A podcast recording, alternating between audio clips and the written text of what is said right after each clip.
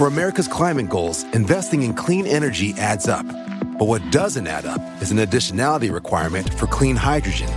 Additionality would put an unnecessary and inequitable burden on domestic clean hydrogen producers and have serious consequences for America. America needs clean hydrogen, but an additionality requirement just doesn't add up. Get the facts at cleanhydrogentoday.org. Paid for by the Fuel Cell and Hydrogen Energy Association. Why? Why? If you Why? have T-Mobile 5G home internet, you might be hearing this Why? a lot. Why? Every time your internet slows down during the busiest hours. Why? Why? Because your network gives priority to cell phone users. Why? Good question. Why not switch to Cox Internet with two times faster download speeds than T-Mobile 5G home internet during peak hours? Okay. Stop the whys and visit cox.com slash 5G home for details. T-Mobile prioritizes certain T-Mobile phone users over home internet users during times of congestion.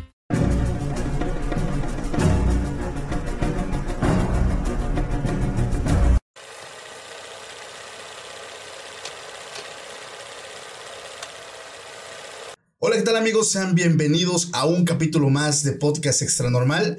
Mi nombre es Paco Arias y estoy muy feliz de estar aquí con todos ustedes.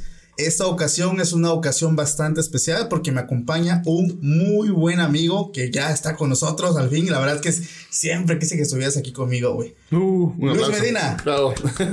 ¿Cómo estás, amigo? Emocionado, nervioso, contento de que por fin, después de que ya eres acá de hasta alto nivel de, del el internet, por fin me No. hayas invitado ¿Qué pasó? estos grandes estudios. Wow, me quedé impresionado. La humildad de todo, hermano. No, pues solamente por la distancia, sabes que pues, estamos ya lejos, aquí, Sí. allá en la capital de Oaxaca, pero pues, bueno, aquí andamos de vacaciones y aprovechamos a hacer este, este gran podcast. Qué bueno, amigo. La verdad estoy muy contento. Antes de todo, pues quiero comentarle a la gente que la persona que me acompaña el día de hoy es un muy buen amigo que lo conozco cuando relativamente estudiaba la prepa, cuando estaba todavía delgado. Cuando éramos jóvenes. Cuando éramos jóvenes. Aquí voy a dejar una foto además para que vean de cuándo lo conozco a él. De hecho, él me invitó al gimnasio y estaba todo mamado acá. Y digo, vamos, venga, venga, bro. Bueno, ya, ya no hablemos tanto de eso porque me da algo de depresión. Pero bueno, Así estamos, Luis, qué bueno que estás por aquí, amigo. Gracias, gracias. Antes de empezar, ¿cómo te puede encontrar en redes sociales? Uy, de hecho, bueno, me pueden encontrar este, como Luis Medina Covers en YouTube. Tengo un canal de YouTube también. Este, de hecho, también tú fuiste un gran invitado. Tenemos también, les invito a que vean nuestro video musical. Que también Paco fue parte de, de un momento eh, musical en, el bachillerato. Y pues se hizo el, el gran video. Espero vayan a verlos, chicos. Están cordialmente invitados. Y pues así me pueden buscar, Luis Medina Covers en YouTube, en mi Instagram como Luis Medina y en eh, Facebook, Luis Medina Oficial. La verdad es que aquí la persona que está conmigo tiene una voz muy padre, muy chingona, canta muy bien. Y les recomiendo que se den una vuelta por su canal para que también puedan escuchar la música. Y como él lo dice, tuvimos también nosotros, digo, yo no sé cantar, de una vez les digo, yo no sé cantar. Sí canta, sí canta. Pero pues ahí le hicimos a la lucha. Y bueno, Luis, qué bueno que estás con nosotros. Ya entrando ya en materia, estamos listos para hablar de varios temas que traemos para todos ustedes. Es correcto. Ahorita nosotros, bueno, principalmente yo, preparé un tema porque vamos a estar hablando de algunos casos paranormales, eh, vaya en general, pero algunos enfocados en el tema de este, los doctores. Las personas que hicieron prácticas en pueblos. eh, digo, aquí él, él es químico, él trabaja en un hospital bastante grande en la capital de Oaxaca. Y bueno, creo que traes un buen de historias. Tengo personales, sí. Me han En- pasado muchas cosas. Entonces ahorita vamos a cerrar nosotros con uno que se llama El niño que no nació. Historia paranormal de un doctor. Uy, ok, adelante. Está bastante padre, entonces los invito para que se queden al final y si aún no estás suscrito te puedes suscribir para que puedas estar atento cuando nosotros subamos un nuevo capítulo. Si nos escuchas por Spotify, ya sabes que por allá también nos puedes seguir. Excelente. Y bueno Luis, vamos a empezar. Y viene la pregunta obligatoria que ya todos conocemos para aquellos que es la primera vez que están aquí conmigo. Ok. ¿Tú crees en el fenómeno paranormal? Sí. Sí. sí, sí, sí. Sí, porque lo he visto en carne propia. Dime cuál fue la experiencia más fuerte que te convenció Uy. de que este mundo realmente existe y no se queda en lo que la gente cuenta. Lo que la gente cuenta. Exactamente. Pues, ¿qué te puedo decir? Eh, bueno, como ya lo dijiste, trabajo en un hospital. Sabes que en los hospitales hay muchas energías buenas y malas. Muchísimo. Entonces, este, pues en el hospital en que estoy, ahí en la ciudad, en la capital del estado, de aquí de Oaxaca, eh, pues es un hospital muy antiguo, eh, en un edificio de más de 60 años de existencia. Y obviamente van a aparecer o van, se van a escuchar muchas cosas eh, paranormales. Te cuento algo que cuando recién llegué, llegué porque pues soy originario de aquí de, Tuxtepec.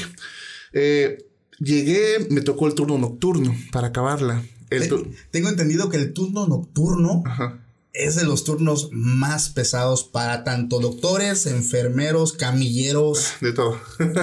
sí, sí, por ejemplo, hablamos rápido de banco de sangre. de- me tocó estar en banco de sangre, que es cuando una persona llega mal, mal herida o con mucha pérdida de sangre, me dan un poco de su sangre, entonces yo tengo que hacer una eh, combinación, por decirlo de esa manera, para que la sangre del donador con el del paciente sean compatibles. Si son compatibles, ahora le doy la unidad del paciente. Pues bueno, muchas veces en esos turnos pues no podemos dormir. Yo me- principalmente me la pasaba despierto desde las 8 de la noche hasta las 8 de la mañana, o sea, en vela, completamente, ¿no? Trabajando en. Trabajando, sí, sí. Pero había momentos o ratos muertos con que digo, ah, a ver, tú me ponía a ver en mi celular alguna película buena música. Bueno, anteriormente, eso me cuentan, no sé si se inventó o me lo dijeron para inventar, pero anteriormente, eh, el donde está actualmente ahorita el laboratorio, antes era este, unidad de cuidados intensivos, donde estaban los pacientes más graves. Y la verdad sí se nos hacía un poco pesado el ambiente, muchos se reían de mí. Pero digo, oigan, que escucho ruidos. Y nada más me tomaban como de loco. Pasó. Sin embargo, yo estaba, digamos, eh, eh, la oficina está así de este lado y la puerta está de este lado. ¿Me entiendes? Una puerta así negra. Yo estaba haciendo mis pruebas y generalmente cuando llegaba algún doctor residente o algo, me tocaban la puerta. Y yo así de pase adelante, ¿no? Porque estábamos climatizados y pues te pasaban y me dejaban su muestra, me dejaban la, la solicitud para ver cuántas unidades le iba yo a cruzar. Sin embargo, eran las 3 de la mañana y yo pues que no había nada cuando de repente me tocan la puerta. Y yo así de adelante, ¿no? Esperando que entrara una persona, pero pues nadie entraba. Yo así de, Ok. bueno. Y a lo que será a los eh, 20 segundos otra vez. Adelante. Y yo así de, pase. Sí, sí, sí. ¿no? Y nada, ¿no? Ya hasta la tercera vez pasaron que un, como dos minutos volvieron a tocar fuerte y que me enojo, abro la puerta y no era nadie. Así como de, ok, y el clima frito y así de... se me hizo extraño, ¿no? Entonces rápidamente fui a, hasta donde estaban unos compañeros que digamos que es a la vuelta. Por ahí tienen que cruzar todas las personas que van a banco de sangre me preguntaron, Oigan, pero yo les pregunté, este, ¿vieron pasar a alguien, algún doctor? No, es que me están toque, toque, toque la puerta. Y me dice mi compañera así como que, este, no hagas caso, no hagas, no hagas caso, este, están jugando contigo. Y yo, ¿quién está jugando conmigo? Este, la niñita. Y yo, ¿qué niñita? "Eh, la niñita de, de laboratorio. Yo, ah, es verdad, ¿Es, es en serio lo que me están diciendo. Y yo, sí, no pasa nada, tranquilo. Ok. Y así como que, y sentí como que un escalofrío, así como que la, así de, Uh, y así, ¿me puedo quedar con ustedes, por favor? Pero pues obviamente no puedo, tengo que estar en mi área y pues, así casi casi en, en el nombre sea de Dios, venga, órale, vámonos, ¿no? Y ahí me quedé encerrado, pero fue la primera experiencia paranormal que tuve. pero ellos se lo dijeron así muy normales. Ah, la niñita. O sea, La ni- co- sí, como claro. diciendo, ah, es esto, tú tranquilo, ¿no? Está jugando contigo. Fíjate que me he dado cuenta que muchas personas que han tenido alguna experiencia paranormal y que es muy repetitivo, se acostumbran a eso y cuando sucede, ah, o sea, es eso, o sea, no hay, no hay, no hay problema. Claro, claro. O sea, solamente está jugando contigo, te está jugando una broma. Yo creo que eso, yo he llegado a caer en eso, fíjate, cuando ya pasan muchas cosas. Pero aquí hay una historia que me recuerda mucho lo que tú acabas de decir. A ver. Esta me la envía este, una señorita del estado de Guerrero, me manda este, el correo y le mando un buen saludo. Saludos a Guerrero. Me dijo que mantuviera pues su nombre pues oculto. Ok. Me dice Paco, te saludo del estado de Guerrero. Me dice, hace algunos años me encontraba realizando mis prácticas en un hospital pues, que, que se encontraba en una zona muy rural del estado de Guerrero. Dice, esta anécdota la recuerdo muy bien porque eran de mis primeras prácticas de enfermería. Uy.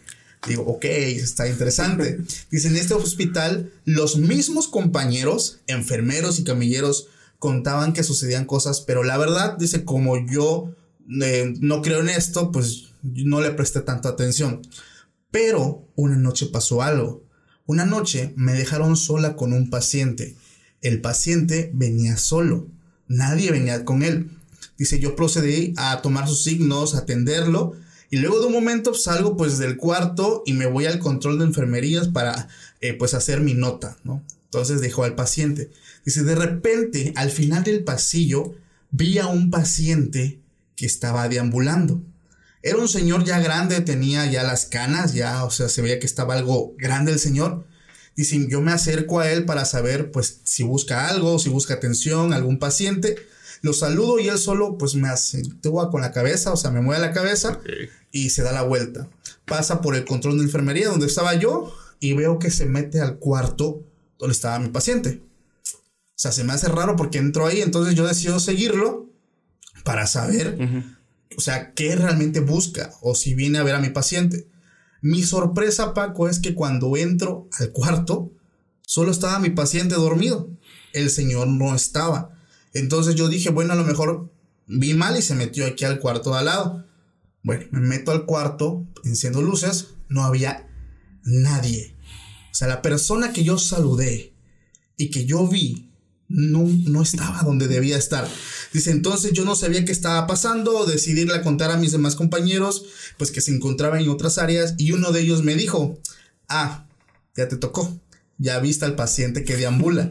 Ese señor se atendió aquí hace mucho tiempo y aquí mismo falleció. Lo que no sabemos es por qué su espíritu se quedó aquí yo me quedé así de wow, o sea, los hospitales es, otra onda. Sí, sí, sí, sí, la verdad, la verdad sí, te digo, las energías son muy fuertes, o sea, ves mucha alegría de cuando nace un bebé o algo, pero pues al mismo tiempo también ves mucha tristeza cuando eh, algún familiar o algún niño o alguien muy querido fallece el dolor del familiar y, todos están ahí esperanzados en, que el doctor pueda hacer algo, pero a veces pues ya no queda en, las manos humanas, ¿no? Se lo dejamos así que los que creen en Dios, en el de arriba. Pero sí, sí son energías muy, muy encontradas realmente. Es que imagínate, es un centro donde, a ver, hay aquí, por ejemplo, me viene a la mente lugares como parques, lugares que son muy concurridos. Y tal vez voy a sonar un poco repetitivo, romántico, pero hablando con muchas personas me han dicho es que nosotros somos energías. Somos energía hay algunos que tienen su energía en vibran en altas vibraciones, otros en bajas vibraciones. Pero normalmente cuando vemos este tipo de fenómenos son energías de baja frecuencia. Ahora, si lo ponemos en un contexto como en un hospital, donde la gran mayoría de emociones son de baja vibración, hablando de tristeza, dolor, llanto, preocupación, imagínate obviamente todo lo que puede estar sucediendo. Claro. Entonces, aquí, por ejemplo, eh, hace unos, unas semanas, que unos meses, no sé si tú viste un video que se hizo viral en varias redes sociales, sobre todo en TikTok, donde estaba en un hospital un guardia de seguridad entonces la cámara de seguridad capta el momento donde se abre la puerta como si alguien fuera. Él se para, lo saluda. O sea, él en los ojos del guardia estaba realmente atendiendo claro. a una persona. Claro, así es. La sorpresa es que la cámara no detectó a nadie más que al mismo guardia. Claro, y, fíjate, eh, se contradice en muchas maneras porque dicen que incluso las cámaras pueden captar mejor los entes que lo humano, ¿no? Exacto. Y así como que wow, ¿no? Es bueno, has dicho algo que me llama mucho la atención porque yo soy de la idea que las cámaras o los sensores, tanto de cámaras digitales como de teléfonos, tienen un no sé qué que puede captar algo que nosotros no podemos percibir. Sí, así es. Pero yo creo que quiero entender que esto se deja ver cuando quiere. Es lo que te contar. Se dejan ver a la persona que está enfrente. Exacto. Y no se dejan ver en otros ámbitos, en otros perfiles. ¿Te ha tocado a ti algún tipo de experiencia más o menos así? Ah, claro. Más o Cuéntanos una, ¿no? Estoy con... Voy iniciando, apenas voy arrancando. De hecho, traigo el agua bendita porque si me pone mal esto, nada se cree. Pues mira, déjame continúo, mira. Bueno, pasó. Eh, laboratorio, avancé, avancé. Este, tan a la mano, me vuelvo a tocar la noche en el mismo lugar y bueno, ni modo, está bien. Y me reuní con mis compañeras. Me contaron muchas cosas que no únicamente a mí, a varios compañeros que están ligeramente más eh, mayores de antigüedad ahí en el instituto, este, pues tienen. Por ejemplo, tenemos un caso de un amigo, no diré su nombre. Hasta atrás hay están unas camas que se extraen la sangre para los pacientitos, pero pues son cómodas para, para dormir. Eh, generalmente es el lugar más macabro, más tenebroso, porque aunque no se encendió el clima, se siente un frío muy feo. O sea, el, el ambiente El es frío. sí, el ambiente es frío. O sea, por más que lo apagues, se siente frío. Total que, pues, esta persona eh, se durmió. Él usa lentes. Cuando de repente eh, su compañero de relevo estaba de aquel lado porque se relevan para descansar, eh, escuchó unos gritos de ¡Ah! Y todos, ¿qué fue? ¿Qué pasó? No, salimos corriendo, ¿qué fue? Y esa persona, de- o sea, él es güero, pues estaba en una color cuija, así literalmente pálido. Y dice, es que me aventaron mis lentes y vi a una niña. Como le aventaron sus lentes. Sí, estaba así durmiendo con sus lentes, perdón por alejarme. eh, y de repente, ¡fum! Se los aventaron y cayeron hasta allá. Y vi que era, era una niña que salió corriendo hacia un cuartito que está de este lado. Y así como que, güey, mira, hasta, hasta se puso la piel chinita. No manches. Y así de, y abrieron y no había nadie, ¿no? Entonces, no, no te preocupes, tranquilo, no pasa nada, ¿no? Al siguiente día en la mañana dijeron eso a, a algunas químicas ya mayores de edad, ¿no? ¿Sabe qué? Y pues en Oaxaca, pues la mayoría, pues la gente católica, sin meterme en eso, dijeron, no, pues hay que echar agua bendita. Sí. Pero, este, dice una persona que es muy devota, dice, ¿cómo echaron el agua bendita? No, pues así le empezaron a regar. Me dicen, no, nunca hagan eso, porque se alborota eso peor. Y Sí. como fue, sí, empezaron a echar agua bendita así como si estuvieran regando plantas. Y al otro día, eh, se lo juro, o sea, tenemos gabinetes, se escuchaban fum, que se cerraban. Y me tocó ver, te lo puedo decir, lo puedo jurar, un carrito se movió así y pegó a la pared. Y el piso no está de bajada. No, no, no, está plano completamente. Y cómo se mueven y se mueven así cosas. Una, teníamos a veces niños de, del Cebetis que hacían sus prácticas y pues cada quien estaba ahí. Y una química eh, muy querida llevaba un collar de, de perlas falsas. Y la química iba caminando, la niña iba detrás de ella cuando de repente, ¡fum! Le arrancan el collar y ¡fum! ¡fum! el montón de cuenquitas en, en todo el piso. Y la niña se quedó así de química, química. ¿Sí vio? Dice la química, sí, sí, vi, tranquila, camina. O sea, ella lo tomó con naturalidad porque ya sabemos cómo se pone aquel ambiente. Pero todo fue por el agua bendita que alborotó esas energías. Ese nivel de agresividad. Ese nivel de agresividad. No. ¿Y, y tú por qué piensas que eso los alborota? Eh, la verdad, como te voy a repetir, no sé por qué. Digo, eh, pues así que el- si alguien por ahí hay alguien católico que nos ayude, Y lo pueden poner en los comentarios. por favor, por favor. Es que normalmente cuando hay ese tipo de actividad, Claro. pues dices, ok, eh, pues ya con esto se calma, ¿no? Digo, No. es, es la fe a lo mejor. Claro. Eh, te digo, hay una química que igual este, eh, tiene este, mucha experiencia, es muy devota. Me dice, ¿sabes qué? Hay que buscar agua bendita de siete iglesias. Que no sé qué, qué significa, ojalá nos puedan poner en los comentarios qué signifiquen. Pero bueno, total que trajeron esta, esta agua y fue como que los apaciguó, o sea, como que los calmó.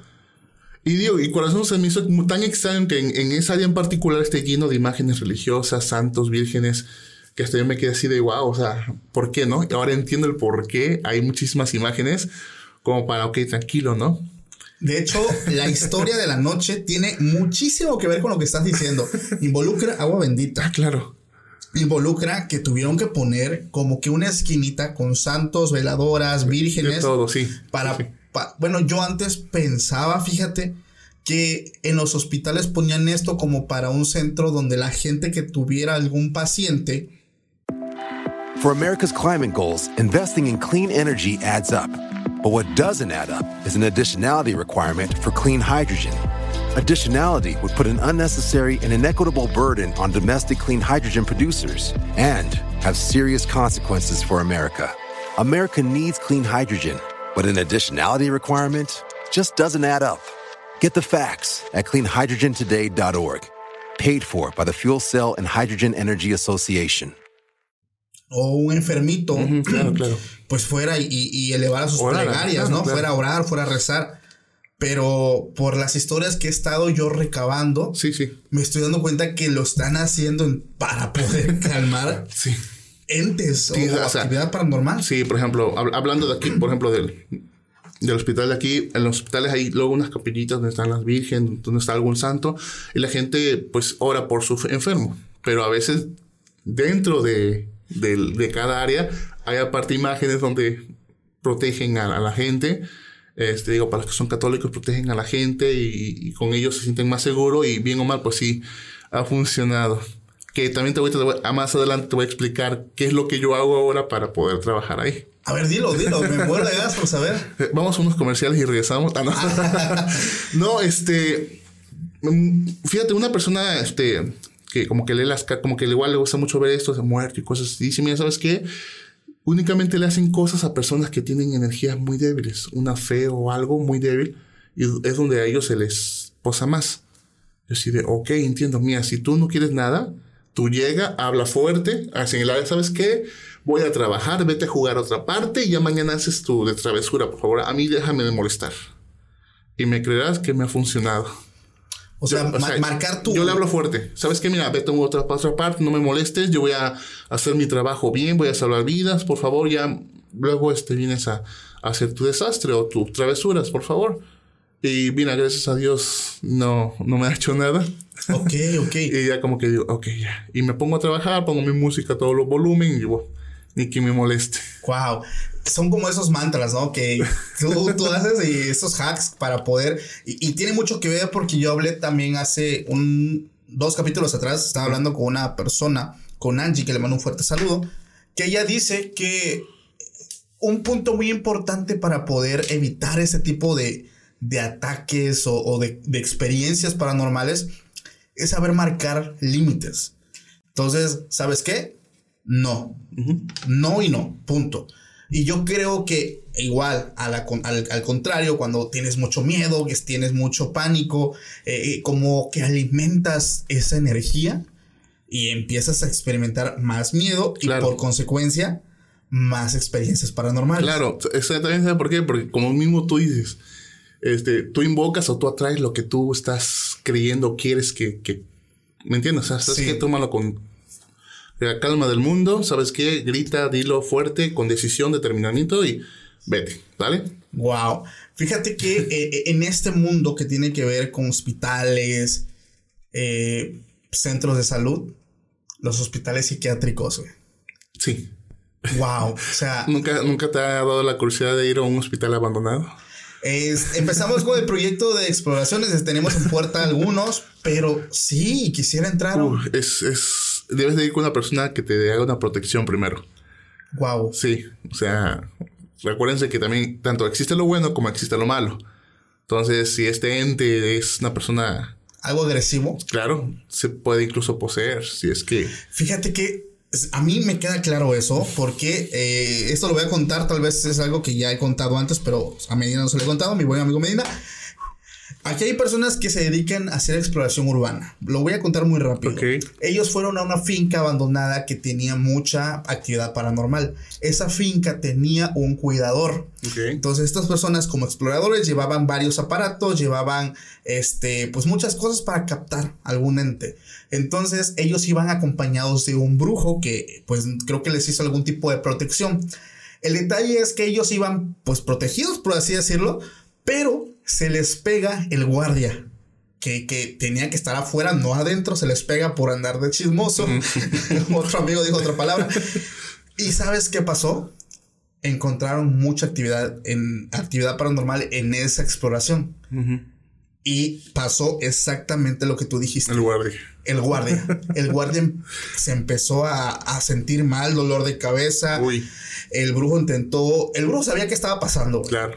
Ahí de hecho puse el video, aquí voy a estar también poniendo un video para que puedan ver cómo el brujo le empieza a pasar las manos de arriba para abajo. Ahí me cuentan, por favor. Y güey, empujó al brujo. Sí, claro. dio- se empezó a poner agresivo claro, y claro. al brujo lo empujó. Sacan, sacan una fuerza paranormal, o Sí. sea, valga la redundancia, que incluso para yo mido casi dos metros.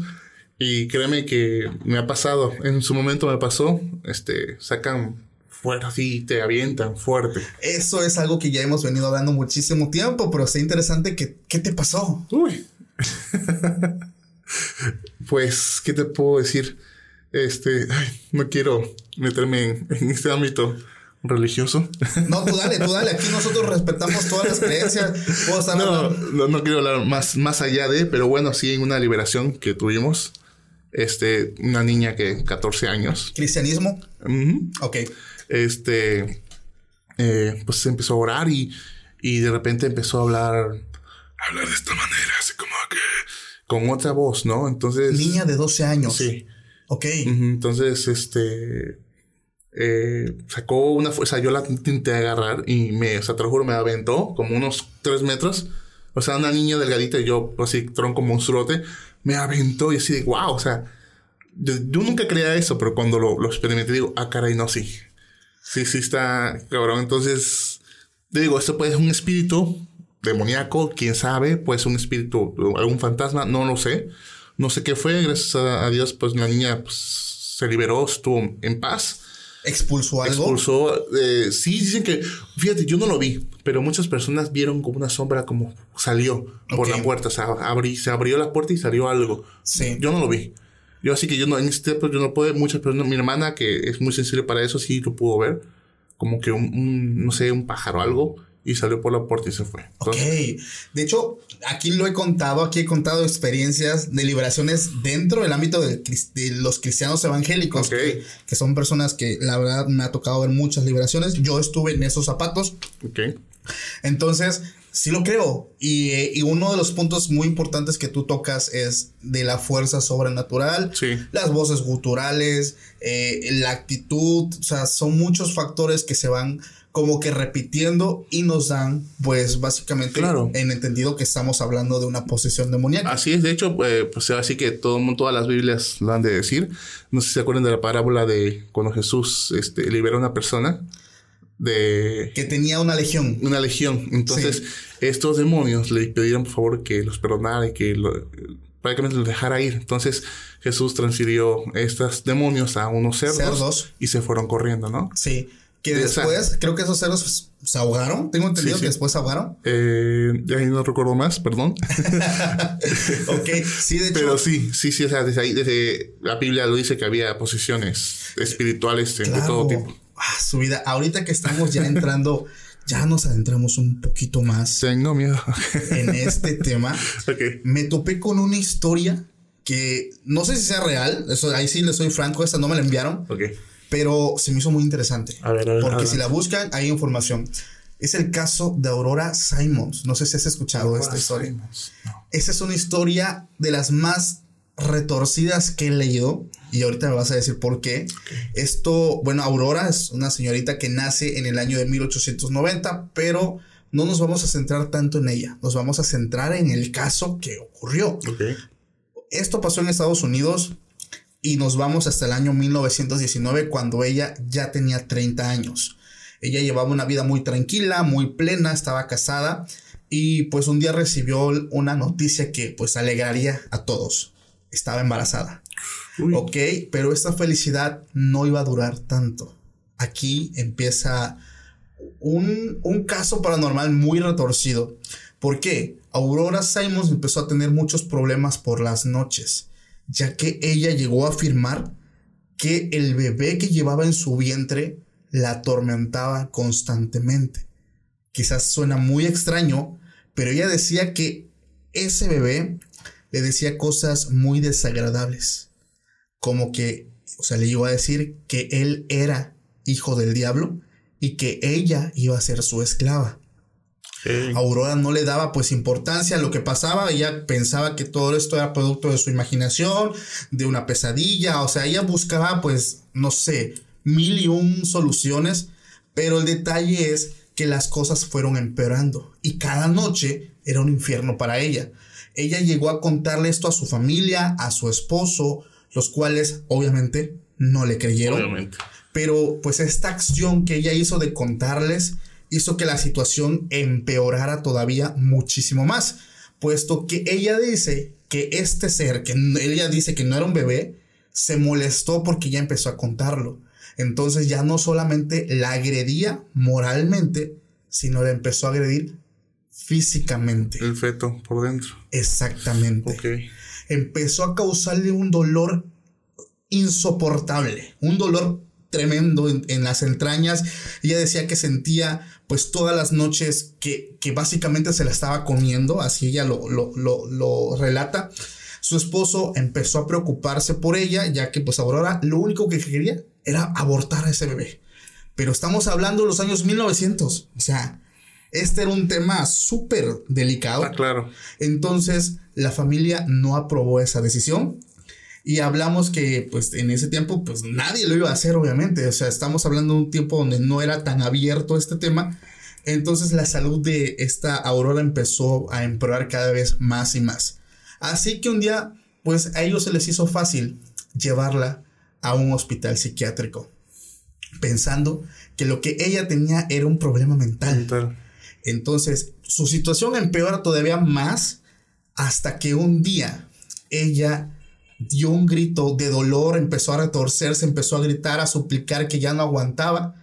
La llevan al hospital y en ese trayecto ella pierde la vida. Ok. Ya no aguantó. Lo sorprendente de todo esto es cuando llega el momento de la autopsia. Porque descubrieron que en su interior sus órganos se encontraban muy dañados, como si se tratara de mordidas. Muy, muy dañados todo su organismo y pues el bebé perdió la vida junto con ella al momento Claro, que pues claro, fallece. Esa historia se hace muy popular, ya que, como te digo, hay información de ella en internet para quienes busquen, eh, Wow. quieran ir a buscarla. Pero dentro del foro donde yo estaba leyendo todo esto, la gente daba como que sus propias conclusiones de qué podría ser. Entonces, ahí hablan de una teoría, la cual trata de que alguien más, que no era Aurora ni nadie de su familia, quería traer a un ser de otro mundo por medio del cuerpo de Aurora. Entonces, aunque suene algo descabellado, esta persona afirma que hay sectas que pueden lograr hacer, que logran este, pues este objetivo, Ok. sectas satánicas. Entonces ellos le están adjudicando esta como que hipótesis al caso de Aurora Simons. Uy. ¿Cómo ves? güey? Ok, me, me- lo, lo contaste, no sé, me, lo imagi- me lo imaginé en la mente. Ese de, ok. Está, está, yo te dije que estaba bien retorcido, ¿no? Sí, no, sí, claro, claro. Wow. O sea, no, no, no sé qué decir. A ver, médicamente, médicamente, ¿es posible? no soy médico, claro. Pero este, obviamente, pues no, no. Ok. O sea, el único caso que pues no es registrado, eh, obviamente hay muchos médicos, muchos no creen en, en la religión, porque pues es- son, es- son más analíticos. Claro. Pero bueno, lo básico registrado pues es este cuando viene el ángel y fecunda a María para tener a, a Jesús. ¿No? Esto, lo que está registrado en un libro, ¿no? Pero así extra, pues como tal, no, no, no. Suena muy descabellado. Ah, claro. Demasiado. Claro, porque digo, o sea, wow, o sea, pero no imposible, ¿no? Claro. Como te voy a decir, las energías y los entes, Mira, cuando hablamos de hechos paranormales, no hay nada de coherencia y lógica en todo lo No. que estamos. O sea, créeme que es lo que hace que estos hechos sean muy sí. asombrosos. Por eso les aclaro que todas las historias que estoy contando me las contaron o muchas veces yo las viví. ¿Cuál ha sido una de tus experiencias más fuertes, Medina? Uy. Pero ya tal vez no en el hospital, algo ya más personal. Más personal. Eh, mira, te voy, te voy a hablar, te voy a hablar- Yo tengo una mente fotográfica. De hecho, tengo buena memoria. O sea, incluso me acuerdo de mis compañeros del kinder. Que muchos no se acuerdan. Yo sí me acuerdo de ellos. Este, hasta los tengo agregados en Facebook. Aunque ellos no me recuerden. Ok, ok. Pero sí tengo lagunas mentales de, de mi infancia. De 5 o 6 años tengo muchas lagunas mentales. Yo anteriormente vivía aquí por eh, una colonia muy popular, la María Eugenia Ok. no sé si ubiquen. Este, mi familia por parte de mi mamá pues es cristiana evangélica. Total que llegamos, no sé, no recuerdo si de alguna fiesta o mi, papá hacía mucho deporte aquí en la unidad deportiva. Llegamos a, a- su casa. Mi hermana estaba en brazos, yo y mi hermano nos llevamos cinco años. Y pues yo tenía como seis, creo. Total que llegamos a la casa. Esto mi papá me lo contó, me lo reforzó porque yo le comenté que, que me acuerdo que yo lloré demasiado. Ok. Él, me contó de esta manera y mi difunta madre me contaron de esta manera. Que iban entrando a la casa y sintieron como algo les jaló hacia atrás, así de... "Ah". Y ni bien entramos, mi hermana y yo nos, privamos a llorar. A llorar, a llorar, a- pero un llorido, no sé si han visto un niño cuando se priva llorando y no lo puedes calmar con nada, que se, se ponen hasta morados de que están llorando. Así se puso mi hermana, así me puse yo. Y, Ok. y papá no sabían qué hacer, qué hago, no sé. Entonces mi mamá en brazos se fue a ver a mi bisabuela, que en paz descanse, que vivía a la vuelta. Todavía mi abuelita ahí no, no veía, pero era una mujer muy sabia y siempre estuvo en la religión por mucho tiempo. Entonces le contó eso y mi abuela, no, vamos a ver, es un, es un mal aire o algo, ¿no? Y este, total que empiezan a orar con aceite orado en, en el mundo cristiano y tanto mi hermana como yo nos, nos, empezamos a calmar. O sea, oraron por mi hermana y yo también, que estaba del otro lado de la calle, me empecé a calmar. Cuando ya estuvimos en paz y abrí los ojos, mi papá me preguntó que, que por qué me puse a llorar y yo le comenté que sentía una gran tristeza, que algo me, me, me dolía, me, me, hizo daño. Pero okay. no, no recuerdo qué, o sea, ya no recuerdo más, pero sí. Me, ellos me preguntaron que qué me había pasado y yo no, no, no sé decirte, pero tenía mucha tristeza algo, ¿no? Entonces, eh, eh, tan a la mano otro tío que tengo, por ejemplo, si tú tienes algo o escuchas algo, eh, lo invitas a tu casa a dormir, él se dormía en cualquier parte y en sueño le revelaban en dónde estaba la maldad. Ok, ok. Entonces, mi mamá mandó a buscar a mi tío, mi tío se, se quedó en la casa y eso sí lo recuerdo, me paré en la madrugada a las 7 de la mañana, 6, y mi papá y mi tío estaban desenterrando algo que estaba en la mera esquina de mi casa. Y vamos a ver que era un frasco lleno de, de... Era un fetiche. Ajá, de... Un trabajo de brujería. Ajá. Que le tenían, creo, envidia a mi mamá. No sé. El caso de que eh, mi tío fue el que lo tiró y lo aventó aquí a un famoso río. el río Papaloapan. Ok, ok. Este, y mira, se calmaron las cosas. Wow. Pero sí, de, o sea, hasta ese grado te puedo decir. Y sí, eso sí lo recuerdo muy bien. Y eso de niño. Y es que aquí hemos nosotros eh, tiempo atrás hablando mucho, mucho de cuestiones de brujería, güey. O sea, hablando de estos trabajos, estos fetiches. Y más en estas zonas de acá del sureste. Sí. De México que sí se... O sea, la brujería es algo que abunda por todos lados. eh, pero pues lo que tú cuentas también me, me asombra porque ustedes como algo puro, algo inocente, pudieron sentir pues esa presión, ¿no? Es que somos, así que, bueno, eran, porque acuérdense que los niños son las personas más puras que hay. Claro. Entonces son, son los seres que sienten más las energías. Te puedo decir algo, incluso yo a, a cierta edad, yo recuerdo que yo veía cosas, veía personas, veía entes. Este, de niño, o sea, ahorita ya no me preguntes porque yo no lo veo, pero sí lo recuerdo de un día, me acuerdo que estaba enfrente, estaba un espejo frente, enfrente de mí y atrás estaba la puerta. Yo me estaba, creo que, peinando o algo para, no sé, jugando, ya saben. Y de repente veo una, una sombra como, como pasa. Como un, ¿cómo te puedo decir? ¿Una silueta? Sí, pero esta silueta era como un, como un verdugo. De esos que usaban una capa, de los que llevaban sí. el hacha para matar a una persona. ¿No era la muerte? No sé, pasó. For America's climate goals, investing in clean energy adds up.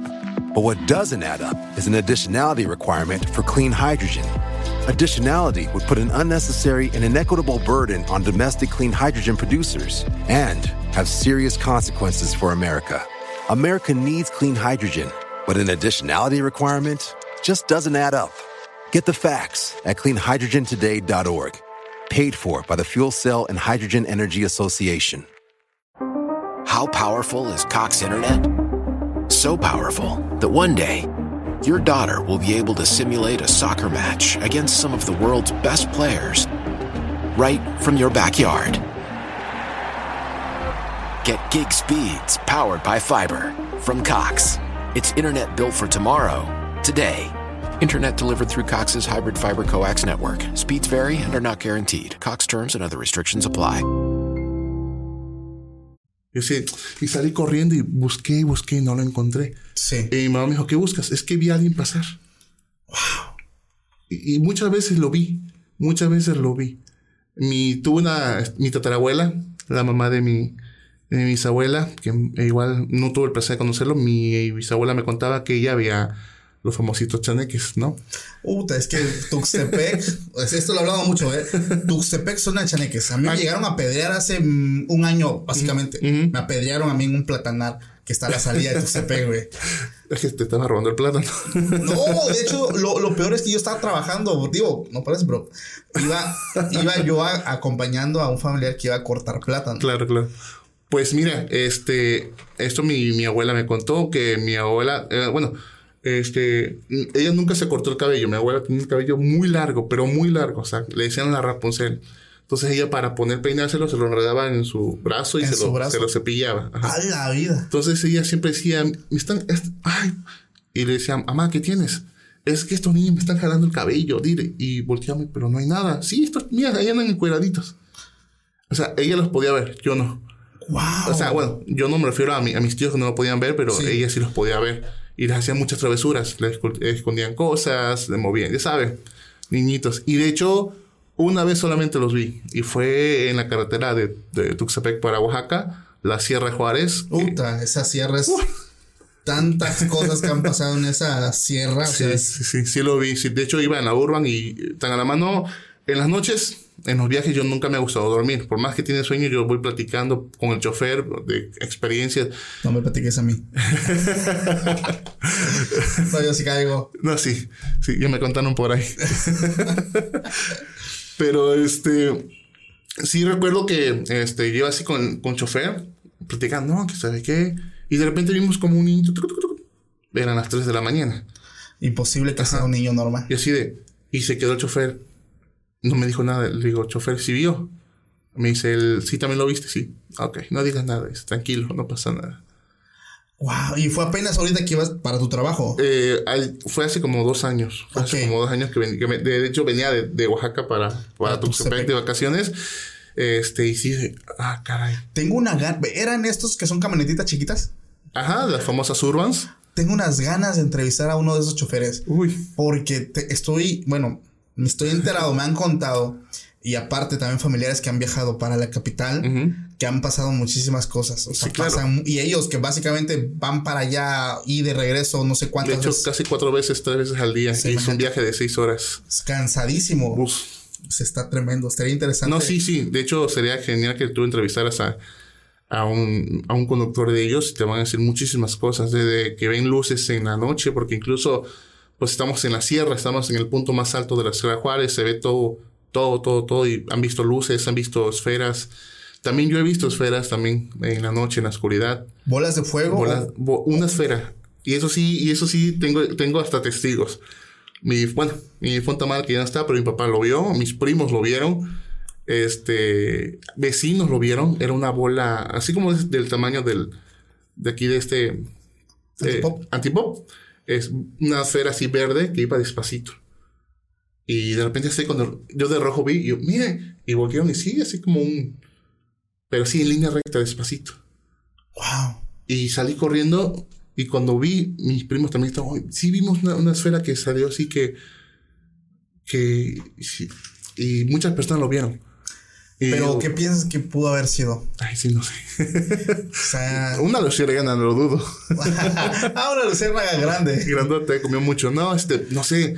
Mucho diciendo, pues, obviamente, este, el, en paranormal de extraterrestres podría ser de Algún manera. tipo de ovni. Claro.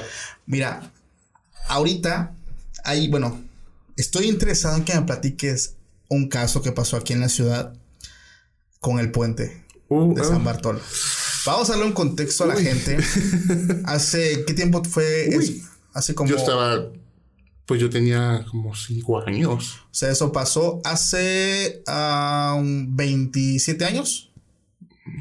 Me está diciendo viejo, bro. Bueno, eso, eso tiene más de 20 años. sí.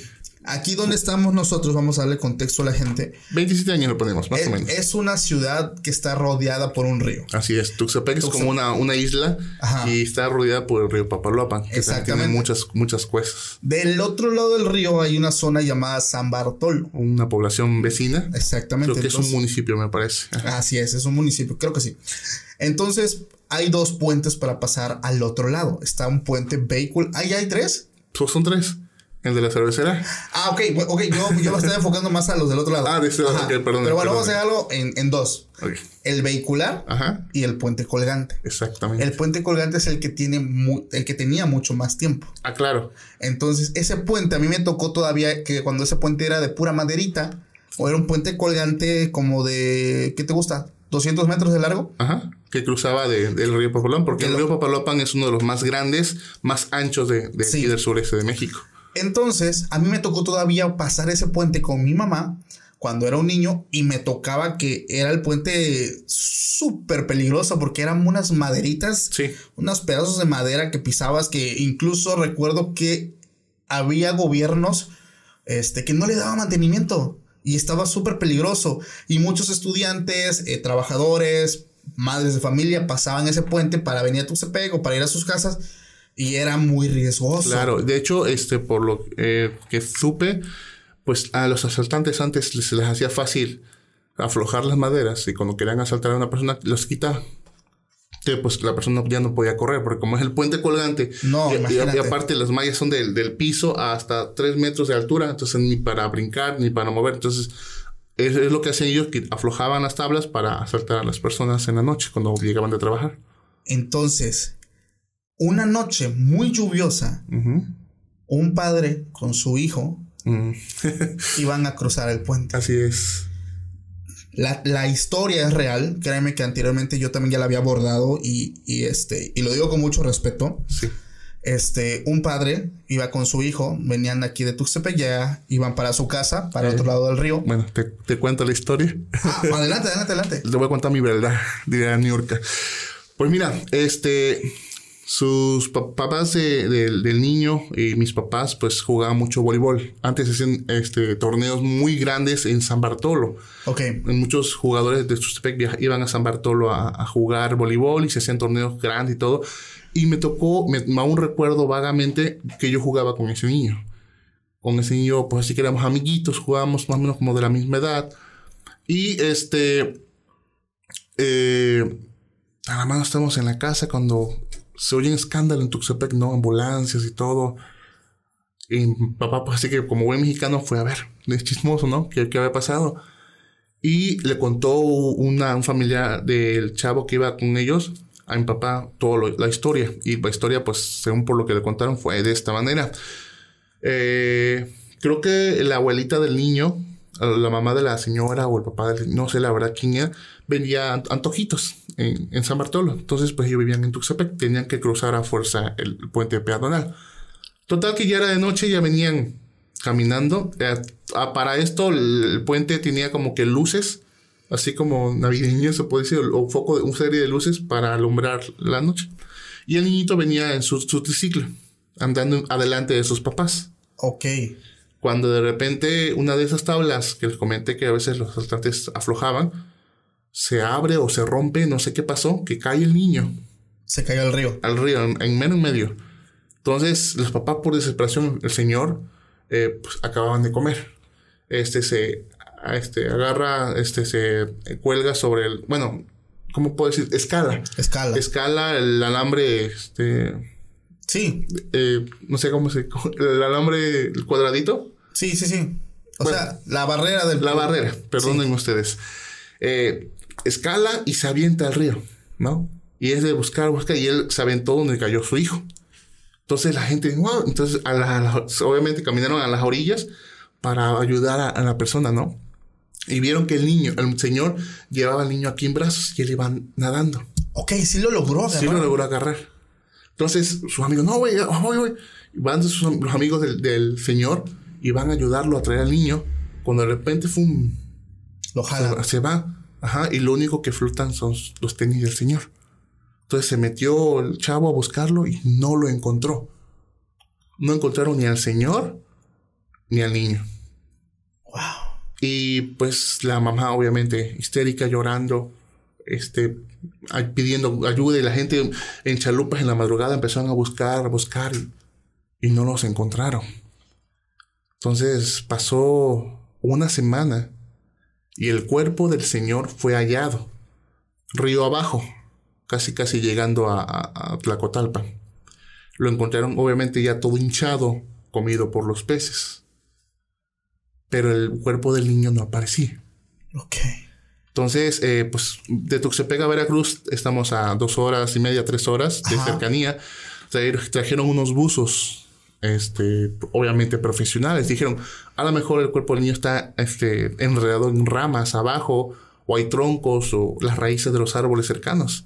Entonces, estas personas se metieron. La historia de los buzos, güey, es macabra, güey. Y que ellos llegaron abajo Y que cuando salieron, salieron locos. Perdieron la cordura. Sí. Y les preguntaban qué, qué es lo que habían visto. Ellos, entre su locura, explicaron que encontraron al niño, pero lo encontraron en manos de alguien que estaba abajo fumando un puro. Ok, a ver, debajo había hasta la piel. Es que esa historia es real, realmente Sí, es real. sí, real, real, exacto. Eh, dijeron- ¿Alguien quién? Di la palabra. oh, digamos que el ser maligno de- del infierno Lo tenía. lo tenía en manos. Eso dijeron los buzos de Veracruz. Sí, pero dijeron que tenía cuernos, este, o sea, y fumando debajo del agua y tenía al niño aquí en la mano. Y le dijo, ¿quieren esto? Yo se los voy a dar hasta que yo quiera. Wow, no y ellos se asustaron y salieron, y salieron así. Lo peculiar, fíjate, ¿eh? Eh, o- o- ojo, haz relevancia a lo que te dije la primera vez. El cuerpo del papá fue hallado, todo inflado, comido por los peces. Sí, claro, mostrando señas a la semana, ajá. Y el cuerpo del niño apareció antes. O sea, no, no tan arriba abajo, sino mucho antes. Cerca de donde fue, donde se ahogaron. Ok, Y lo peculiar es que el cuerpo del niño estaba intacto. se conservó. Como si se acabara de ahogar en ese instante. Y todos se preguntaban cómo el cuerpo de un niño que es más tiernito Claro. No se hinchó ni se fue comi- comido por los peces. Y lo rescataron mucho después que el cuerpo de su papá. Creo que a las dos semanas después. No, Y así de, ok. Entonces mucha gente empezó a creer que sí. lo por- que, sí. que, que sí era real lo que dijeron los buzos. Exacto. Y es que precisamente el río Papaloapan tiene muchas historias macabras. Demasiadas. güey. Muchísimas. Desde cosas que se aparecen. Eh, precisamente ahí mismo, te digo, la, la teoría que practicamos hace unos días que eh, debajo de esta población hay muchas cuevas. Sí. Muchas cuevas que se conectan entre ellas y dicen que abajo hay, hay oro o tesoros. Porque resulta que en la antigüedad, este, antes venían muchos piratas a Tuxtepec. Cruz, llegaban al Golfo de México y entraban por el río Papaloapan, porque ahí desemboca el río Papaloapan. Y lograban subir hasta acá, hasta, hasta esos lugares para guardar sus tesoros. Antes Tuxtepec no era una tierra fértil, Tuxtepec era lleno de cuevas, de piedras, de cerro. Pero pues como estamos casi casi a nivel del mar, venían las, las trombas, porque aquí llueve mucho, Sí. hay mucha vegetación, este, pues se fue llenando de tierra de primera, entonces prácticamente todo lo que tú siembres aquí se va a dar. Sí. Entonces fue, fue tapando todas estas cuevas, todos, todos estos lugares, y sí, efectivamente mucha gente dice que va- debajo hay muchas, muchas cosas, y hay por ahí una que otra tesoro por ahí. Wow. Pero pues obviamente por miedo no, no quieren. La historia del niño con el puente colgante es otra onda, güey. Sí, de hecho, eh, espero no estar mintiendo, esto es lo que a mí me contaron, lo que yo recuerdo, pero y, sí y sobre fue... todo que tú jugaste con ese niño. Sí, fue muy sonado aquí en, en Tuxtepec. Yo, el, el- yo te digo, una vez lo conté y el, sí, o sea, realmente el tema de los buzos, o sea, le pregunté a mi mamá, le pregunté a mi papá, le pregunté a tíos y todos me decían la misma versión. O sea, fue una noticia que fue sacada por todos los periódicos locales, Sí, y- pero te digo, el, el tema de cómo encontraron el cuerpo es algo asombroso. sí, o sea, a nivel médico, o sea, es imposible. Es imposible. Claro, o sea, como es que está incluso, o sea, un cuerpo que muere, pues queda tieso, ¿no? O sea, Claro. No se, y sí estaba, o sea, todo estaba móvil, o sea, se podía Estaba manipular. como si hubieran pasado Hora, unos cuantos minutos. minutos, porque ni horas. Minutos. minutos. Wow, wow, es- esa historia la puede, e- eso se lo puedo decir a la gente que nos Sí, escucha, pueden adelante, buscarla por todos lados. Realmente es una noticia que es real. Sí. Pongan en Google el tema del niño que se cae del puente colgante en Tuxtepec, Oaxaca. Van a encontrar información, está, está bastante fuerte. Y te digo, mucho respeto para Claro, la señora y todo. Con mucho respeto, ¿eh? Ahora le digo, hace mucho tiempo que igual, digo, eso me lo contaron, era un niño, la, realmente no, casi no. Pero sí, es algo que sí estuvo en mi mente por mucho tiempo. Increíble. Y pues en este punto venimos con la historia de la noche. Uy, ¿otra? El niño que no nació. ok, Relato de un doctor. Bueno, venga. Me llega un correo. Este, este correo tiene rato que me llegó, nada más que como no habíamos hablado de esto, pues no lo he contado. De hecho, aprovecho para decirles si la gente ya me envió un correo con un relato, eh, pues voy buscando las historias, las mejores historias y las vamos contando en el tema que es. Por ejemplo, si estamos hablando de relatos hospitales, no puedo meter ovnis. Lo sé, lo siento. Ah, no, no, no, no, o sea, fue una mención, pero como que profundizar. ah, claro, claro. Entonces, Si me desvío, ayúdame y regrésame, por favor. Entonces, este correo ya tiene un rato que me llega, tiene como tres meses. Y este doctor me dice, hola Paco, te saludo del estado de Hidalgo. Esto que te voy a contar es algo que viví en un hospital donde realizaba mis prácticas. Volvemos con otra persona que hace prácticas. ok, Dice, yo creo en la ciencia y en, la, en lo lógico, claro. pero hoy estoy seguro que hay cosas que a veces no tienen explicación. Esto que me pasó ocurrió hace 15 años. Yo me encontraba en un hospital de mucho renombre y era una noche donde había muy poco movimiento.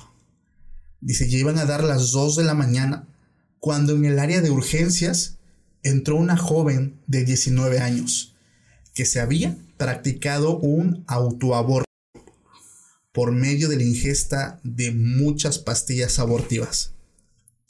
Rápidamente la empezaron a atender, lograron salvar su vida, pero desafortunadamente la de su bebé, que estaba a punto de cumplir 10 semanas, no. Con mucha tristeza yo logré ver ese pequeño cuerpo. La verdad, fue muy triste y muy Claro. duro para mí ver ese. Ya era un cuerpo que estaba formado al 100%. Obviamente. Y sentí mucha tristeza porque vi ese rostro de ese bebé. Lo, lo logré ver.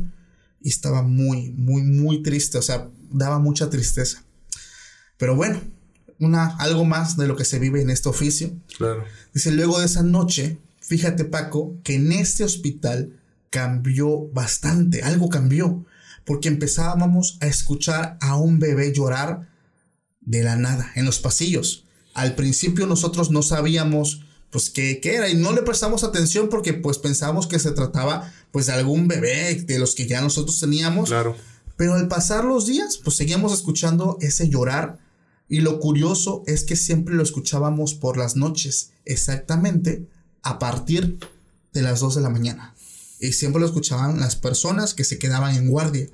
Dice, eso nos empezó a espantar, ya que pues muchos doctores, enfermeras, eh, camilleros, pues decían que sentían la presencia de algo más. Dice, algunos más como yo, pues nos llegaba un olor muy fétido y no sabíamos de dónde provenía, pero nos llegaba un olor, no sabíamos de qué era. Al pasar las semanas empezamos a vivir mucha actividad paranormal en ese hospital, todavía más, porque las cosas empezaban a caer, escuchábamos extraños ruidos, eh, no sabíamos de dónde venían todos estos ruidos y siempre oíamos a ese bebé. Eso era de cajón, de ley. Por parte de la administración llevaron a un sacerdote para que rociara agua bendita. En una esquina también este, empezaron a poner como veladoras. Pero lo que tú decías, esto empeoró todavía la situación y pues la actividad seguía. Entonces la misma administración lo que hizo pues fue poner en una esquina como que santos, velas, empezaron pues pues para para que esto cesara, pero esto cesó por un momento, pero todavía se seguía sintiendo el ambiente muy tenso. Pasan los días y nuevamente llega esta joven a urgencias. Esta vez llegó porque tuvo un accidente, se cayó. Los familiares cuentan que la primera vez que salió de aquí, ella empezó a tener muchos eh, problemas porque ella escuchaba a un bebé en su habitación. Eso nos los contó sus familiares que estaban en la sala de espera. Wow. Dicen que ella llegó a tener parálisis, veía siempre a un bebé y llegó a sentir, esto está aterrador, llegó a sentir a un bebé que gateaba en su cama, se le subía al cuerpo, se le pegaba al pecho y empezaba no a succionar, a morder. Le mordía y ella sentía que su cuerpo sangraba. O sea, está fuertísimo.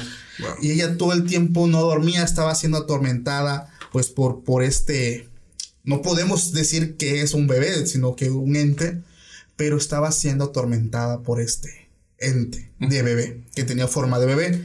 Entonces, Desafortunadamente el accidente que ella tuvo hizo que uno de sus órganos, que es el vaso, se rompiera y se des Desafortunadamente aquella joven pierde la vida. Sí. Cuando es el vaso, no hay nada que hacer casi. ¿Y qué crees, Paco? Falleció la muchacha y toda la actividad paranormal, los llantos, los ruidos, todo terminó. Cesó. Cesó. Uy. Yo no sé qué es lo que realmente pudo haber sucedido, pero yo solo te puedo decir que como doctor no encuentro lógica ni explicación a todo esto. Ok, sí, sí, claro, claro. Y a esta historia le llamó el caso del bebé no nacido. Ok. Está. Wow. Oh manches, yo. Créeme que esa yo tenía muchas ganas de contarla porque te digo, ya tiene algo de tiempo que me llegó. Uy. Pero estaba buscando la ocasión para, para poderla contar, güey. Wow. No, sí, sí, sí, claro. Está fuertísimo y ideal de médicos es ilógico. O Es sea, no- ilógico. no- no- Como médicos, eh, todo es ciencia, todo es así de va.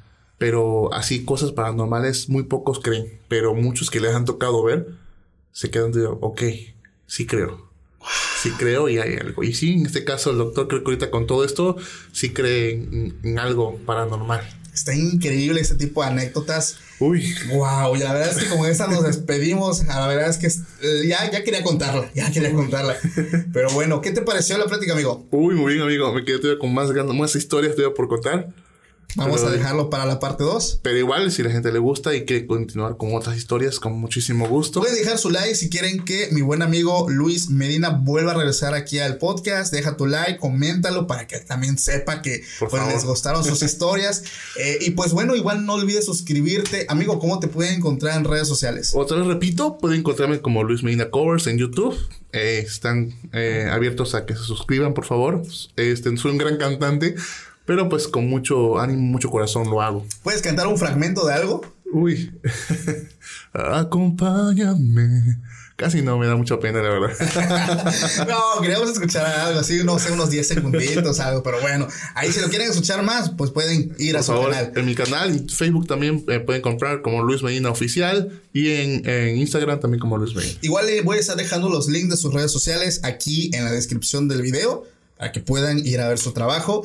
Y pues bueno amigos, si el video les gustó, nuevamente les recuerdo, no olvides dejar tu like, suscribirte y seguir este proyecto en todas las redes sociales porque ya estamos en Facebook, en YouTube, en Instagram, en TikTok, en Spotify, ya estamos por todos lados. Mi nombre es Paco Arias y estoy muy feliz de haber estado una vez más con ustedes. Les mando un fuerte abrazo, que pasen una linda mañana, una linda tarde, una linda noche, en la hora que estén viendo este podcast. Les mando un fuerte abrazo muy cariñoso de su buen amigo y vecino, el buen Paco Arias. Nos vemos la próxima, cuídense mucho. Bye. Hasta luego. For America's climate goals, investing in clean energy adds up. But what doesn't add up is an additionality requirement for clean hydrogen. Additionality would put an unnecessary and inequitable burden on domestic clean hydrogen producers and have serious consequences for America. America needs clean hydrogen, but an additionality requirement just doesn't add up. Get the facts at cleanhydrogentoday.org. Paid for by the Fuel Cell and Hydrogen Energy Association. How powerful is Cox Internet? So powerful that one day, your daughter will be able to simulate a soccer match against some of the world's best players right from your backyard. Get gig speeds powered by fiber from Cox. It's internet built for tomorrow, today. Internet delivered through Cox's hybrid fiber coax network. Speeds vary and are not guaranteed. Cox terms and other restrictions apply.